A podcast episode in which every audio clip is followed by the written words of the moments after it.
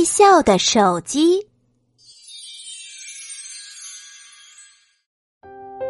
一只小白兔孤单的坐在家里的轮椅上，看着窗外飘落的雪花。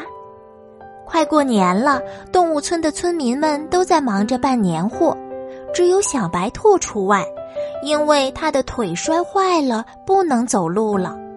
小白兔伤心的对自己说：“，连电话也没有谁打进来。”话还没说完，电话真的响了起来。小白兔赶紧移动轮椅来到电话前，抓起电话问：“您好，我是小白兔，您是哪位呀？”电话那边传来：“哦，是小白兔呀，我是动物村邮局的邮递员小猪，我是找小松鼠的，电话打错了，对不起。”小白兔失望地说：“啊，是这样啊，没关系的。”哦哦，小白兔，听说你的腿摔坏了，快好了吗？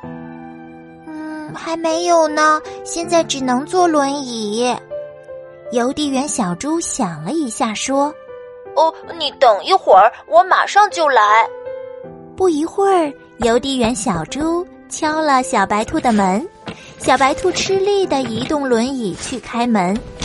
哦，小白兔，这是我给你买的会笑的手机，你收下吧。这是我送给你的过年礼物。啊，会笑的手机，这有什么用呢？小白兔接过手机，手机真的笑啦！